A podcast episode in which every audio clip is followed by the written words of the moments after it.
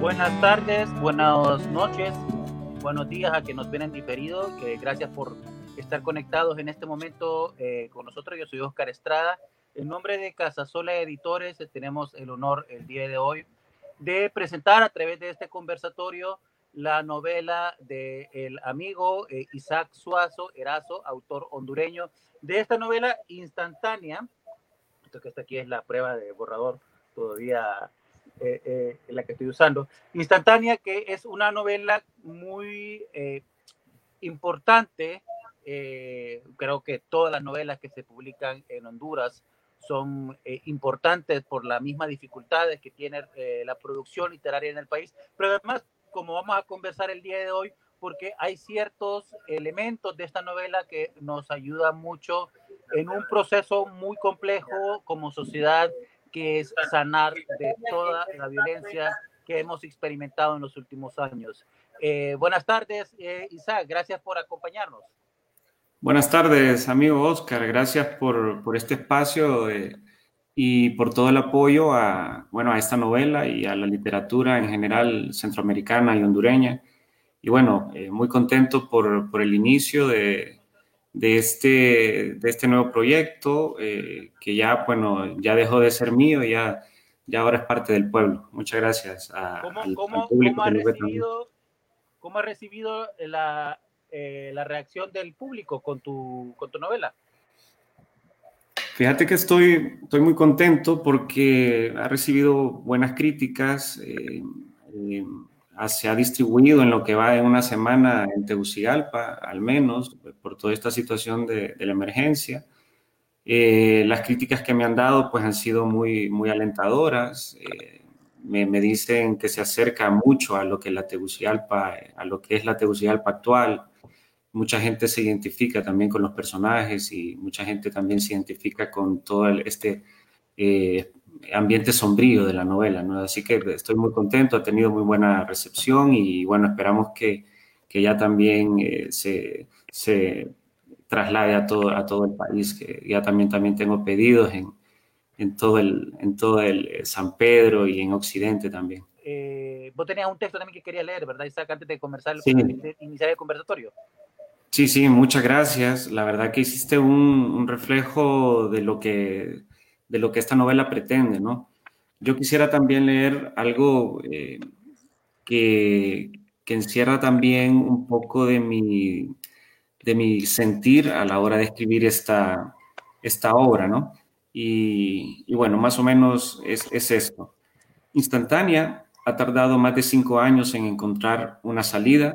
Las razones pueden llegar a ser muchas, Quizás sea porque también ha sido víctima de la rutina de este autor debido a la necesidad de subsistir, pero también puede ser que la temática que aborda ha necesitado pasar por nuestros ojos una y otra vez para terminar de convencernos de la sociedad en que vivimos. A veces nos negamos a aceptar que convivimos en un paisaje cargado de violencia e injusticias tan arraigadas y tan naturalizadas, tan inverosímiles y tan fuera de lo que se conoce como humanidad. Y es que los horrendos asesinatos acontecen a diario frente a nuestras mentes adormecidas, alienadas e inconscientes como una pasarela teatral, en donde actuamos como trapos viejos, ciegos o mudos tirados por el viento. Esta narración tiene origen en ese ambiente pesado y negro. Mientras nace el papel, provoca también que algo muera. Quizá da muerte a la desidia angustiante que impide comunicar la realidad, como también es real, este pueblo nunca dejará de esforzarse y construir cimientos más sólidos para un mejor futuro y en ese espíritu también se inspira. Es un ejercicio que ayuda a evocar a nuestros muertos, que no son pocos, y a las familias sobrevivientes que mientras continúen sucediendo invitan a no caer a la normalización crítica, a la normalización mediática y dogmática de la violencia. Para algunos quizá, para la mayoría, instantánea puede llegar a representar una historia real pero en términos generales lo que se pretende visibilizar a través de la ficción la realidad trágica que atravesamos.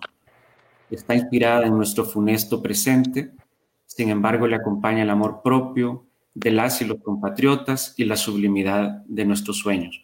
Más o menos eso es lo que eh, pretendía yo escribir con esta novela, amigo.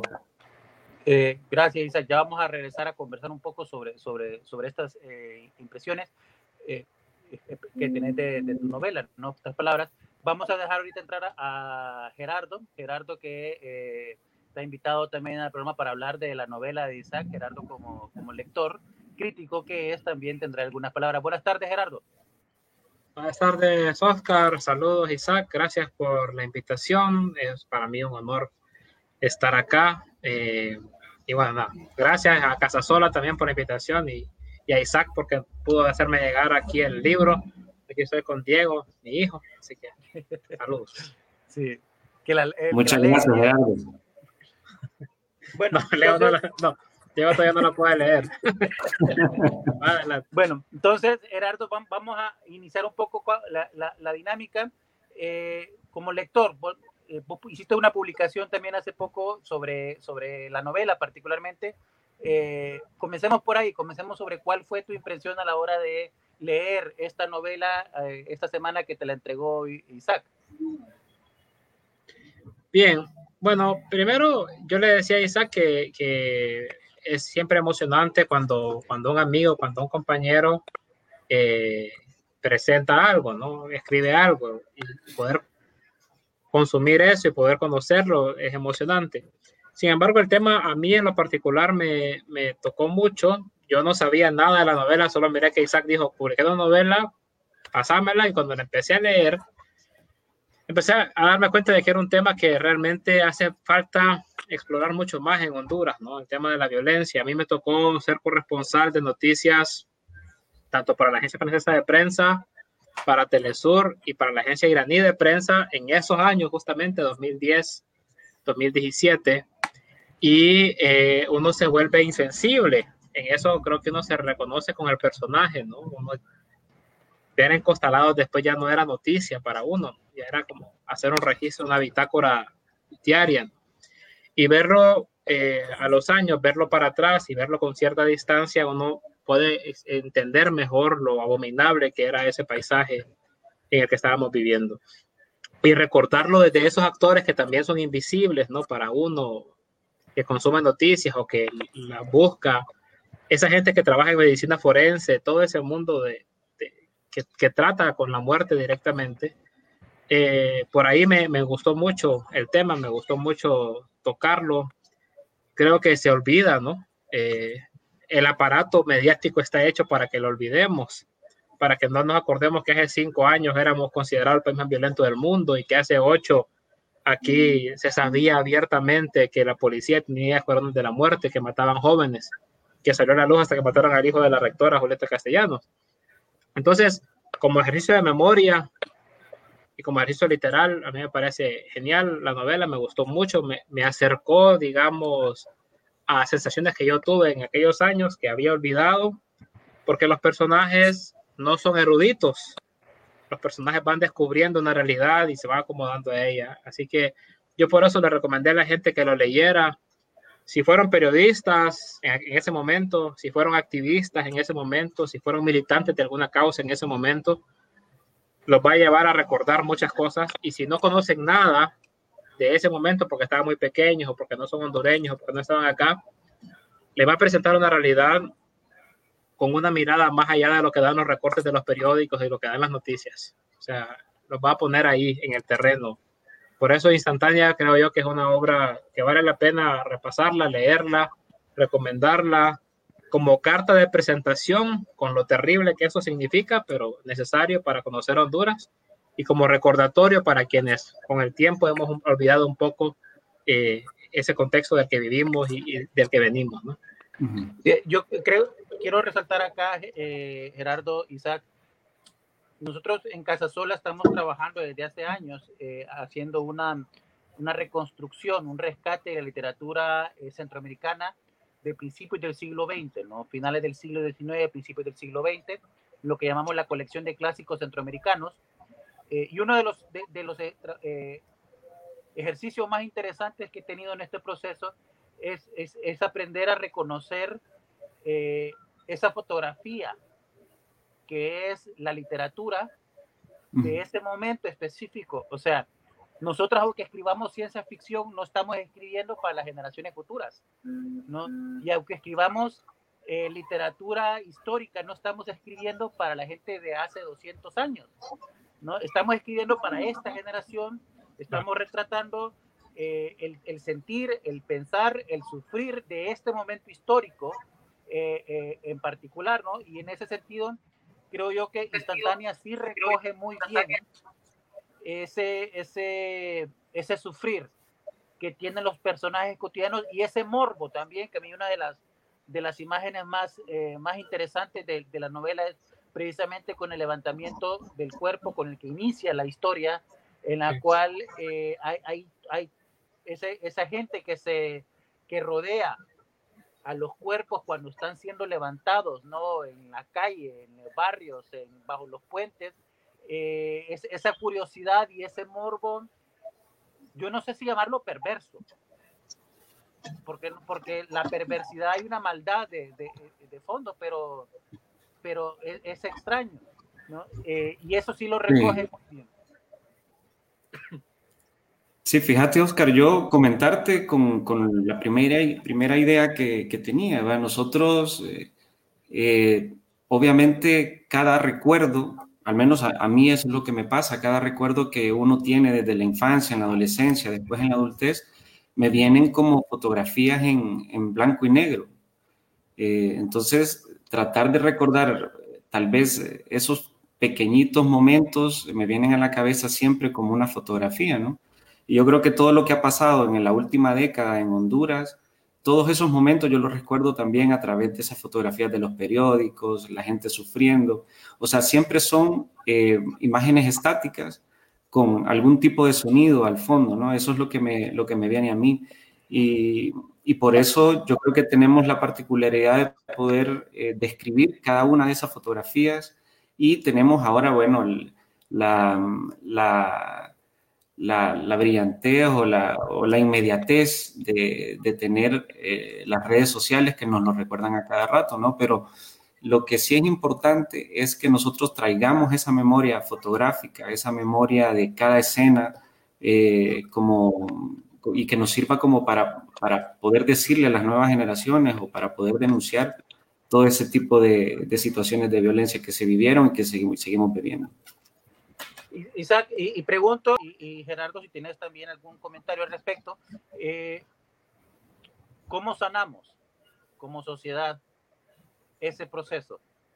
O sea, yo creo realmente que, que, tu novela es parte de ese proceso de, de, sanar, pero, pero ¿es eso suficiente o cuánto más nos hace falta para poder sanar esas imágenes tan dantescas de cuerpos fragmentados, de cabezas de personas en la calle, de, de, de, niños encostalados, ¿no? O sea, cualquier persona que nos escucha mencionar eso diría, pero eso no puede ser cierto, pero lo vemos, lo, lo vimos y sigue ocurriendo eh, en Honduras. Actualmente tenemos a, tres, cuatro personas eh, garífonas, hombres garífonas que fueron desaparecidos y eh, para posteriormente ser asesinados de su comunidad entera, ¿no? O sea, es una realidad que todavía no, no, no nos hemos escapado de ella. Eh, ¿Cómo curamos? ¿Cómo sanamos eso como sociedad? Pues mira, yo, yo creo que la misma literatura da un escape, ¿no? Pa, para el lector, eh, para el, para el escritor en primer lugar, ¿no? Como uno, eh, al menos eh, eso es lo que tiene como salida, ¿no? Para el lector es, es, es, complicado porque cada fenómeno, cada proceso, cada, cada circunstancia no nos da la oportunidad de sanar lo vivido anteriormente, ¿no? Nosotros vivimos en un constante línea de tiempo de sanación, de construcción, eh, enfermedad, que, no, que apenas salimos de algo y empezamos otro, ¿no? Entonces es bien difícil eh, poder llegar a sanar la sociedad cuando vivimos en una constante línea de conflicto y violencia. Eh, te digo, la literatura es un escape, eh, así como cualquier expresión artística, es un escape y una, un espejo en el que nos podemos ver, ¿no? Pero eh, yo creo que sirve eh, la literatura para el lector y para el escritor de alguna manera eh, hacer reflejo, eh, hacer conciencia, visibilizar y sobre todo pues también eh, sanar lo que se pueda sanar. ¿no? Yo sé que es difícil recuperar heridas eh, de, los familiares que, que, todavía no saben dónde están sus, sus, seres queridos o gente que tuvo que vivir el levantamiento del cuerpo de su familiar. Eh, pero bueno, la literatura nos sirve en ese sentido, ¿no? O trata de que, de que, esas, de, que se sanen algunas heridas y que se recuerden sucesos que generalmente van quedando ahí en el olvido. Yo, yo solo agregaría, porque me parece interesante la reflexión de cómo se sana, ¿no? Yo, yo siento que, que ocultando, tratando de olvidar y borrar, no se sana. Eh, y la sociedad hondureña, digamos que muestra que, que a veces deja de estar en la parte mediática, pero sigue el problema latente. Yo creo que, que el primer ejercicio para poder sanar es, es recordar y es presentar el problema. Hay gente en este país que asesinó, que descuartizó, que mató personas y que están libres, impunes. Eh, y eso en, en, las personas, en, en, quienes perdimos amigos o amigas, quienes perdieron familiares, eso no permite pues que, que, pueda haber, eh, que, que, sane. ¿no? También el Estado sigue negando como que eso hubiera pasado, como que siga pasando. ¿no? El caso de, de los cuatro dirigentes garífonas, eh, es evidente, pero tenemos hace un mes un, joven asesinado en Choloteca y en estas últimas 20 días dos mujeres trans vinculadas con organizaciones LGTBI asesinadas, ¿no? Entonces, también eso por una parte reconocer que hay un problema, que hay un, hay un sistema estatal que asesina gente, eso hay que decirlo, ¿no? La novela lo hace de manera brillante, ¿no? Lo deja sin lugar a dudas y para quienes lo hacen es normal, porque el tipo que le pagan por torturar gente y matarla lo ve como que está haciendo una labor, porque el Estado ha creado ese tipo de plazas de trabajo. Contratan gente que tortura y que mata gente. O sea, hay, un, hay, hay empleo para ese tipo de personas en esta sociedad. Entonces, eso hay que decirlo. Y también creo yo que es importante señalar eh, que, que esta sociedad tiene odios ¿verdad? Eh, no quiero ahondar en la novela, pero el odio a la, diversidad sexual, el odio a las mujeres, el odio a la gente que es organizada, el odio a los que luchan. No es lo mismo que asesinen a un hondureño de esos que para el gobierno son los hondureños ejemplo, a que asesinen a uno de esos otros hondureños que son los malos hondureños. También reconocer que hay odio fomentado por parte del Estado eh, es un proceso necesario para cambiar las cosas, porque yo no creo que pueda haber un proceso de sanación si el Estado sigue reproduciendo este modelo, este odio y sigue teniendo como plazas de trabajo a gente que mata a otras personas solo porque piensan distinto a ellos. Y que, y que de alguna forma el Estado lo reproduce porque es necesario para el ejercicio de su dominación, ¿no? Eh, eh, del ejercicio de su poder. Gerard, eh, Isaac, ¿cómo, ¿cómo fue el proceso para entrar? Porque creo que lo hace bien la novela, como, como dice Gerardo, entrar a la lógica del criminal, entrar a la lógica de Inés y, Goyo, que son los asesinos en, en, tu novela, ¿no? de los que andan matando y y encostalando gente alrededor de la ciudad, pero que a la vez hay una lógica que ellos ven en las, en las acciones que, eh, que, que, que, cometen, ¿no? ¿Cómo, ¿Cómo fue ese proceso? Bueno, la idea original de la novela eh, estuvo, bueno, yo trabajé en medicina forense cerca de tres años. mi labor ahí era hacer peritajes psicológicos a víctimas y victimarios. Eh, por ahí conocí pues eh, las mentes criminales, eh, conocí cómo, cómo, pensaban, cómo justificaban su accionar y, obviamente tenía un patrón de, un trastorno de personalidad que ellos normalizaron, ¿no?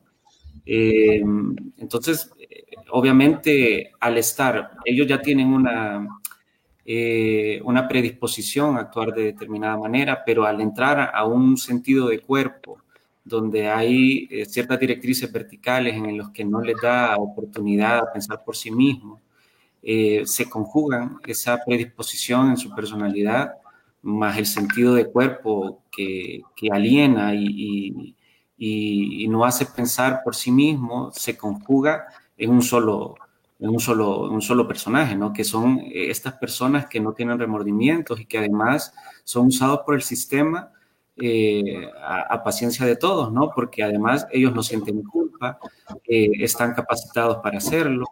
Em, y, obviamente son los peones de un sistema que, eh, lo que quiere es precisamente generar temor, ¿no? para estar controlando a, la sociedad, ¿no? Entonces llegué a, ese, a esos personajes gracias a toda esa labor que, se, que hice en medicina forense, donde hay infinidad de casos para tomar en cuenta, donde tenemos material para escribir eh, un montón más, ¿no? porque la mente criminal eh, y sus repercusiones en la sociedad, pues las vemos a diario, ¿no? Entonces, es una manera, pues, de, recordar eh, de que son capaces, por qué actúan de esa manera, lo ven normal, y hay un patrón psicológico y conductual que, los, guía o los orienta para, para hacerlo, ¿no? Entonces eso entra dentro de un trastorno de personalidad ya de tipo clínico, pero eh, lo podemos ver a diario en la calle, a, un montón de gente que no tiene culpa, que usa a los demás por, por eh, sentido personal nada más eh, y provoca daños sin tener ningún remordimiento.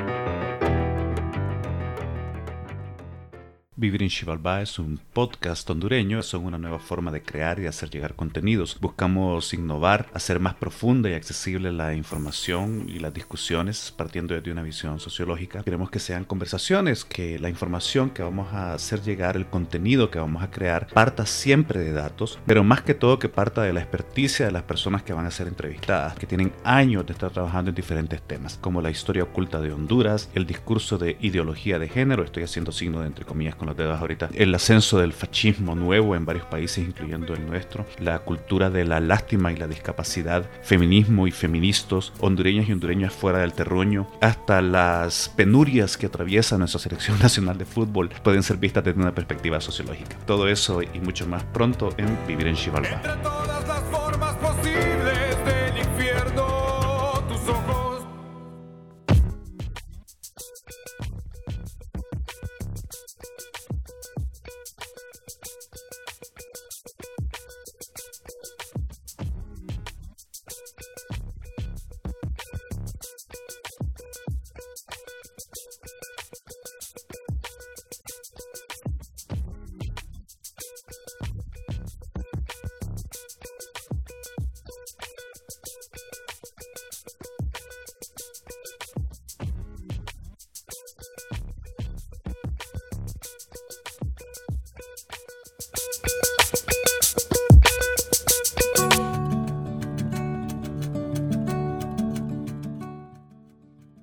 A nivel literario yo sentí cierta influencia eh, quizás con, eh, con Roberto Bolaños, ¿no? Eh, en, los microrealismos que, que, él, que él construye, especialmente en esta novela 2666, ¿no? Y, y, el relato que hace de los asesinatos de mujeres en Ciudad Juárez. ¿no? En la novela le llama de distinta forma, pero está hablando de Ciudad Juárez. Este, ¿hay, ¿Hay alguna de literatura que, ejerció mayor influencia en esta novela, eh, porque obviamente la anterior, Anuncio de Necesidades y Razones, es una novela que tiene otra línea muy distinta, ¿no? De, fue otro proceso creativo muy distinto para acercarte a ella. Eh, ¿Cuáles fueron tus influencias literarias más fuertes en este proyecto eh, literario? Mira, yo, yo siempre he tenido los clásicos como, como parte de mi, de mi vida, ¿no? Froilán Turcios, Molina, eh, me inspiró mucho la de, el sentido de denuncia que siempre tuvo eh, Ramón Amaya Amador, por ejemplo, de hablar de la cotidianidad que él vivía en las bananeras y con los trabajadores. ¿no? Ahora, eso, obviamente, el, el, espectro ha, aumentado más allá de la violencia. ¿no? Eh, por el otro día me comentaba Gerardo que miraba también un poco de Roncagoglio, el peruano, es peruano, ¿no? Sí, eh, de, Abril, Abril Rojo, creo que se llama la novela.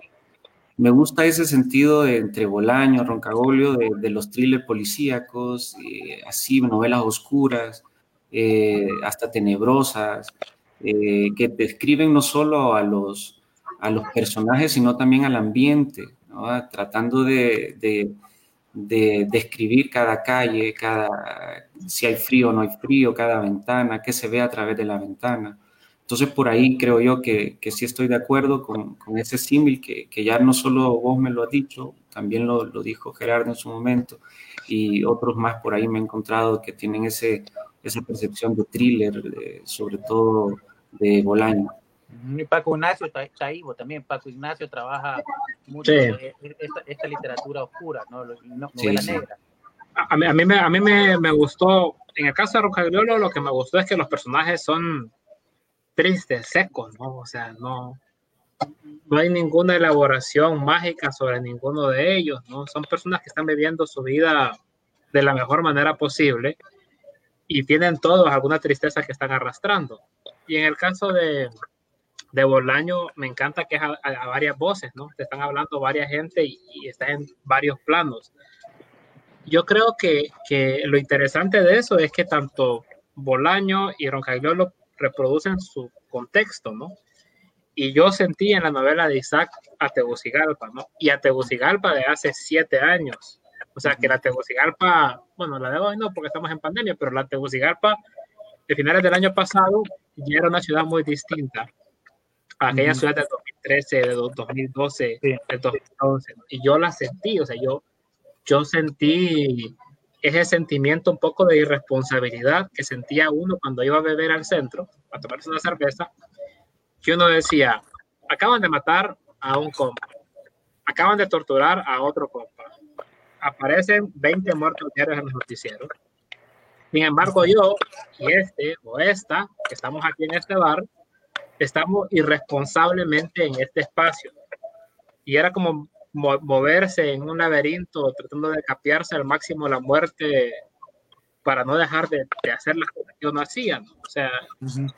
aprendimos a convivir con, con, la muerte de cierta manera. Yo por eso cuando escribí sobre la novela, a mí lo que se me ocurrió son estas palomillas que están alrededor de un foco, ¿no? Que les puede costar la vida, pero no pueden evitar revolotear alrededor de ese foco.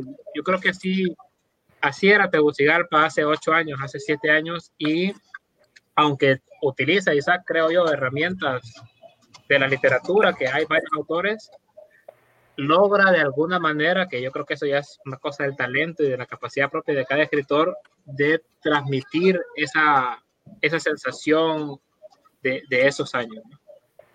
Sí, y, no, y, y, hay que también resaltar que en este momento la literatura, literatura hondureña es quizás el único autor que ha logrado ese ejercicio de capturar esa, esa Honduras de ese momento específico, como vos lo retratas muy bien. Pero dentro de tu novela, Isaac, también hay otra, otra exploración, hay como otra línea narrativa eh, y es la parte onírica eh, que, que vas desarrollando también, en la cual eh, te permitís ciertas libertades, incluso referenciales, dentro de la literatura, ¿no? En, en, en esa parte onírica es cuando hablas, cuando, cuando sacas eh, al escritor más que a tu personaje, ¿no? Y sí. tengo sí. que decir que no, no logré identificar, no necesariamente que, el, que quien sueña es Marco, sino que pareciera que quien sueña realmente es el autor. El autor. Yo también, yo también pensé eso. Sí, bueno, miren, esta parte... De, sí, mira, yo lo que quería en realidad dejar plasmado parte de mí, aparte de, de, verme dentro de la novela, como un personaje más, además de todos los personajes que, que existen, la Tegucigalpa ya es un personaje más, bien, que, que traté de reflejarlo, y, y obviamente como un guiño, eh, si se quiere o si se puede hacer, me permití también formar parte de, ese, de, ese, de, esa lista de personajes, ¿no? Que estoy también un poco atrás de, de, de Marco, ¿no? Eh, pero sí es un escape, me parece, un escape a través de, esta, de este sistema onírico que él tiene, eh, un personaje desgastado que, es, que su realidad lo abruma, eh, lo supera y solo eh, escapa a través de la mujer en sus sueños. ¿no? Eh, tiene mucho de mí, definitivamente, como todos los escritos que, que pueden haber, siempre hay una proyección del autor, ¿verdad? Eh, pero también es, ese escape de la población, ese escape em, eh, que solemos tener al estar tan abrumados por toda la cotidianidad, eh, solemos siempre inventarnos algo, ¿no? Y él, de alguna manera, en, el inconsciente colectivo encuentra ese escape a través de, la, a través de, esta, de este espíritu, este fantasma onírico. muchos me han dicho en, en sus críticas que, que esta mujer del inicio eh, puede llegar a ser la misma muerte que lo, que lo, lo percibe desde el inicio de la novela. ¿no? También se puede ver de esta forma, que, que, no sea solo un amor platónico, que, sino que sea la misma muerte que lo va rondando. Eh, pero sirvió bastante, me parece, como escape del, para el personaje y, y para cerrar también un poco lo que él vivía. Fíjate que yo solo, otro autor que me recordó, sobre todo al final, sin querer dar spoiler ¿no? a la gente que, que le invitamos a que la lea la novela. Eh, hay un libro de Manuel Rivas que se llama El lápiz del carpintero, en el que hay un desdén profundo entre el asesino y el perseguido. Eh, el asesino que tuvo seguramente formación militar, que tuvo formación como aparato represor del Estado, una de las cosas que identifica en quien tiene que agredir es que sea inteligente, entonces, o que para él sea culto, o para que él sea inteligente. Como que eso es un símbolo de algo malo o peligroso. Y eh, comparar a, los asesinos con los personajes, el rango del, del lenguaje, el rango de cultura, los libros, las referencias, de este lado son superiores y de este lado son bastante básicas. Y estos rechazan eso entonces ese cierre que es tan lírico, tan onírico, tan, o sea, con una, un acervo cultural bastante expuesto, marca también esa diferencia, porque también no necesariamente son diferencias ideológicas de todo el caso, sino que hay un, hay un entendimiento que la gente que piensa mucho o que lee mucho eh, es peligrosa. Entonces me, me recordó también eso. Eh, que en el lápiz del carpintero el personaje que es perseguido tiene, es muy sensible, es muy culto y el otro lo odia por eso, porque siente que él no es así, entonces eh, lo rechaza por eso. Y, a mí por eso me, me, encantó el cierre. Yo le decía a Isaac, yo estaba angustiado, ¿no? Porque, porque sentía que se acercaba el cierre, uno siente el, el, libro que, que se le va acabando y uno quiere alguna conclusión y la manera de cerrar te deja flotando, ¿no? Y te regresa al mundo onírico en el que todo está pasando al mismo tiempo. O sea, lo están matando al mismo tiempo que está viviendo, lo están sentenciando al mismo tiempo que están haciendo. La mujer del inicio es mujer del final. Eh, me encantó eso, porque te deja en esa sensación como que cierra. La, la novela en general, porque yo tuve la sensación incluso de que el cuerpo que encuentra al principio es él. ¿no? Ah, Entonces es, y, es ese, ese, ese loop de, en la cual eh, es, es, un espejo que está jugando también.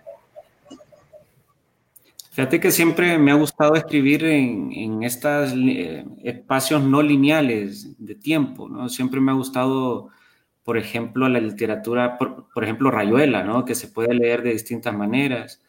Eh, me ha gustado siempre que, jugar con, con las voces, jugar con los, eh, con los personajes en distintas etapas de su vida.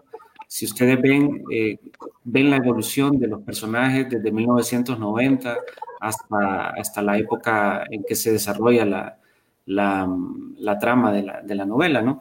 Pero yo creo que jugar con el, con el tiempo, jugar con eh, los, eh, los universos, nos permite también indagar otros, otros, otros espacios, otros ambientes en los que también no, nosotros convivimos sin darnos cuenta.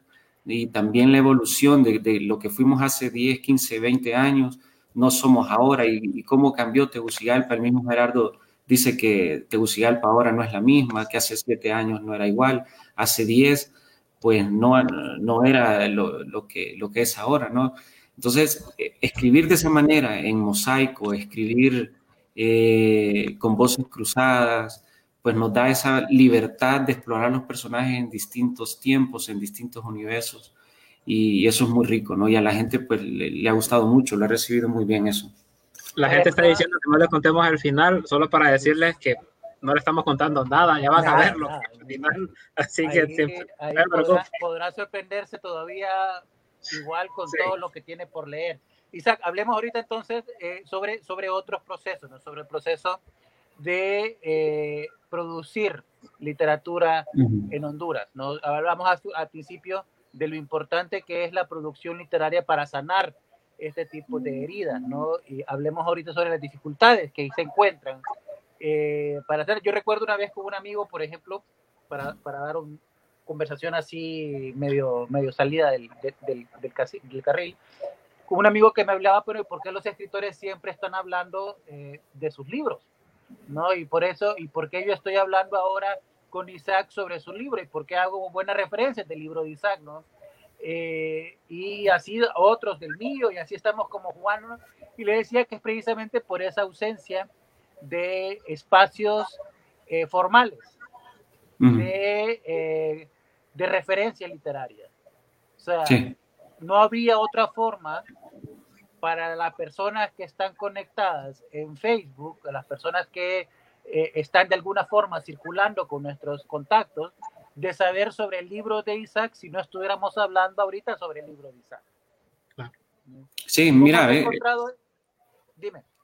Es, es, bueno, ya, ya es difícil el oficio de, escribir, ¿verdad? el oficio de, escritor, porque además de eso nos toca ser eh, de, de, productores, de impresores, de repartidores, de de publicistas, eh, porque precisamente no hay eh, un andamiaje eh, que nos vea como una posibilidad real de, expresión cultural y expresión artística, ¿no? más allá del entretenimiento, ¿no? Cuando nos ven solo cuando, les, cuando les conviene. Entonces, estos espacios me parece que son necesarios y gracias a Casasola, gracias a Oscar Estrada, pues se está visibilizando más esto, ¿no? Eh, es muy difícil eh, ya traer incluso los libros de otro país eh, que logren estándares de calidad como lo que estamos haciendo ahorita, es complicado. La, repartirlo es complicado, publicitarlo es complicado, es caro pero eso que no nos detenga, ¿no? Porque yo veo cada vez más un movimiento literario de gente, eh, no solo jóvenes, sino que gente que, que ya ha escrito eh, desde hace muchos años y que ahora ve una oportunidad de, a través de las redes sociales, de publicitarlo mejor, a través de estos espacios virtuales para poder hablar más sobre literatura hondureña. Eh, entonces, es eso, que todos esos procesos, esas barreras que uno ha encontrado durante tanto tiempo, poco a poco este movimiento literario nuevo lo está venciendo, a pesar de que todavía ya es complicado producir literatura, ¿no? Y con este, con este, con este nivel de calidad. ¿Y cuáles, cuáles han sido como, como los retos más, más difíciles que le tocó llevar a la hora de eh, producir este libro? Ya hablamos un poco sobre el acercamiento con los personajes, pero hablemos también sobre el proceso de, construcción de la novela. ¿no? Eh, ¿Cómo fue ese proceso? Mira, escribir este instantánea me, parece que fue un... Y me inició como un ejercicio de, ensayo hace como cinco años, seis años, cuando recién acababa de salir de, trabajar de, medicina forense, construyendo el perfil de, de un, de un asesino en serie. Ese fue como el, el, primer flachazo, ¿no? Después vi que... Un perfil, un perfil que encontraste dentro del trabajo o un perfil ficcionado. Un perfil real, un perfil que nosotros elaboramos de un asesino en serie en, en, la oficina. Entonces quise hacer un ensayo sobre eso y, y dije, este personaje puede ser, puede ser mejor elaborado, puede ser eh, puede ir incluso más allá, eh, que pueda explicar eh, por sí mismo por qué hace las cosas. Entonces eso amplió un poco más el espectro así que se convirtió en un dolor de cabeza, ¿no? Además de eso, los personajes fueron creciendo y, ya el, el, tipo este, el personaje que soñaba, se encontraba con esta mujer onírica y entonces creció más todavía. Entonces ya el proceso de escribir dolió mucho, ¿no? Fueron seis años bastante complicados que además de, de estar escribiendo, eh, porque hay que hacerlo de manera diaria como ejercicio, eh, a veces no da tiempo porque nosotros también tenemos que dedicarnos a otras cosas, ¿no?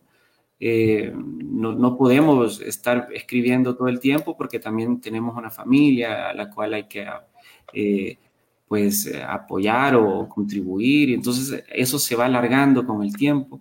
Eso me parece que el, proceso de escritura en sí fue complicado. Em, después, eh, lo complicado, yo no sé si te acordás, yo te había dicho que lo iba a meter a otras librerías, a otras editoriales también. Eh, pasó el tiempo, no daban respuesta. Eh, esto me llevó un año y, año y medio más, hasta que, bueno, fue aceptado por, por Casasola Editores, ¿no? Y después con la pandemia, o sea que esto se fue alargando casi seis años ya. Entonces todo ha sido como un, eh, como un proceso doloroso de, creación, de producción y ahora de, venta, ¿no? Que es donde uno ya lo quiere ver en, las manos de la gente, ¿no? Pero en realidad todo el proceso ha sido muy, muy, muy sacrificado, pero a la vez muy enriquecedor. Pero ahí está, ahí está el libro y es un buen libro eh, para las personas que quieran eh, conseguir el libro, que se hayan emocionado después de escucharnos a nosotros tres hablar también de esta novela, lo merece realmente eh, esta novela. pueden contactarse con el autor Isaac Suazo Erazo a través de sus redes sociales. También pueden contactarse con Casasola Editores. Nosotros les indicaremos cómo poder conseguir la copia impresa dentro de Honduras. actualmente se está haciéndose vendida por Isaac directamente, no hay, no hay librerías abiertas en el país que puedan realmente servir como un centro de acopio, pero también afuera del país está a través de Amazon, que es el principal eh, monstruo imperialista monopólico de los libros en el mundo y que tenemos que seguir recurriendo a él hasta que logremos inventarnos otra forma de conseguir los libros que queremos. También puede usted comprarlo en las plataformas electrónicas, Kindle, ¿no? Eh, para poder leerlo en un formato electrónico. Yo sé que estamos acostumbrados todavía y yo personalmente disfruto mucho más leer los libros impresos que en formato electrónico, pero el formato electrónico nos permite realmente acceder a toda una literatura que no la vamos a encontrar en PDF, que no la vamos a encontrar impresa en nuestro país, así que animamos a los lectores también a que accedan a eh, libros electrónicos que son una opción bastante razonable para este intercambio de conocimiento, que es al final la literatura también, ¿no?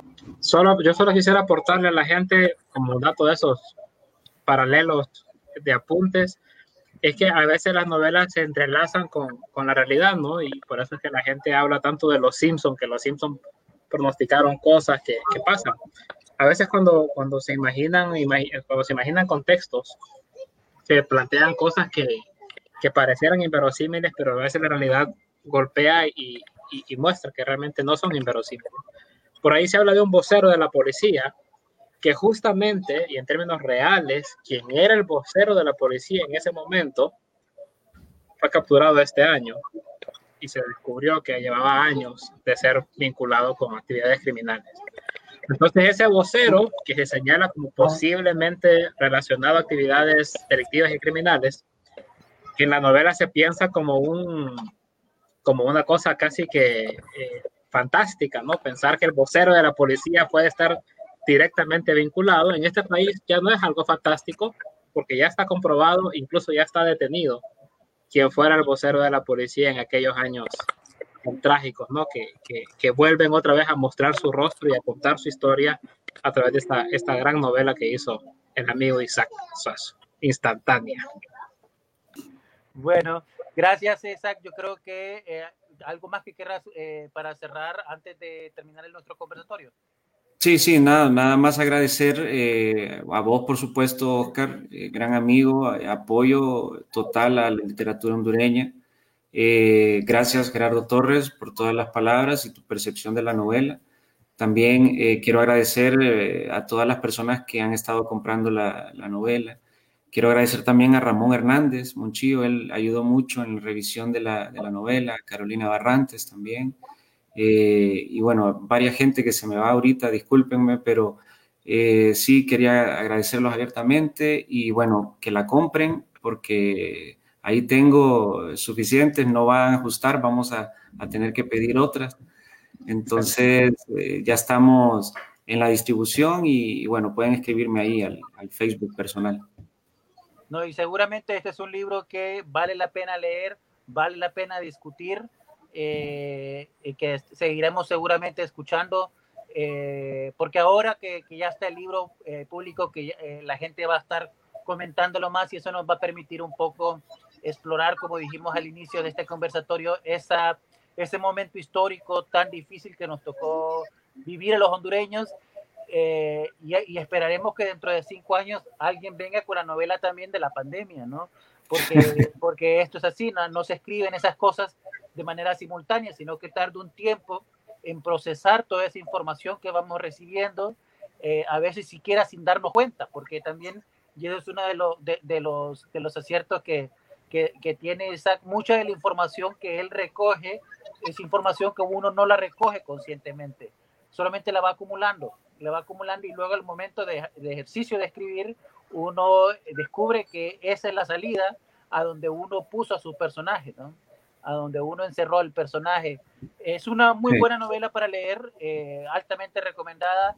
Eh, la novela instantánea de Isaac Suazo Erazo, ¿no? Ahí están, eh, puede usted conseguirla directamente. En este espacio, la próxima semana no tendremos espacio, eh, vamos a dar una pausa, pero después regresaremos en este espacio también de Casasola Editores para hablar con el novelista Roberto Suaz, Roberto Carlos Pérez, ya te le puse suazo a todos. Eh, Roberto Carlos Pérez, con quien hablaremos sobre la novela eh, Un Mundo Maravilloso, por aquí le voy a tener también, Un Mundo Maravilloso, publicada hace un par de años, eh, actualmente sacando ya la versión en Kindle, que explora otra, otra realidad, ¿no? La, el fenómeno del suicidio y la depresión dentro de un conocido poeta nicaragüense en, en el año 2010. Los invito directamente los invitamos para que se conecten a la transmisión en vivo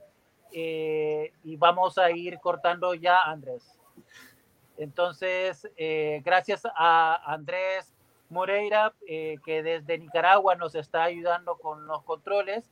Gracias, Gerardo, por habernos acompañado, por recomendar la novela.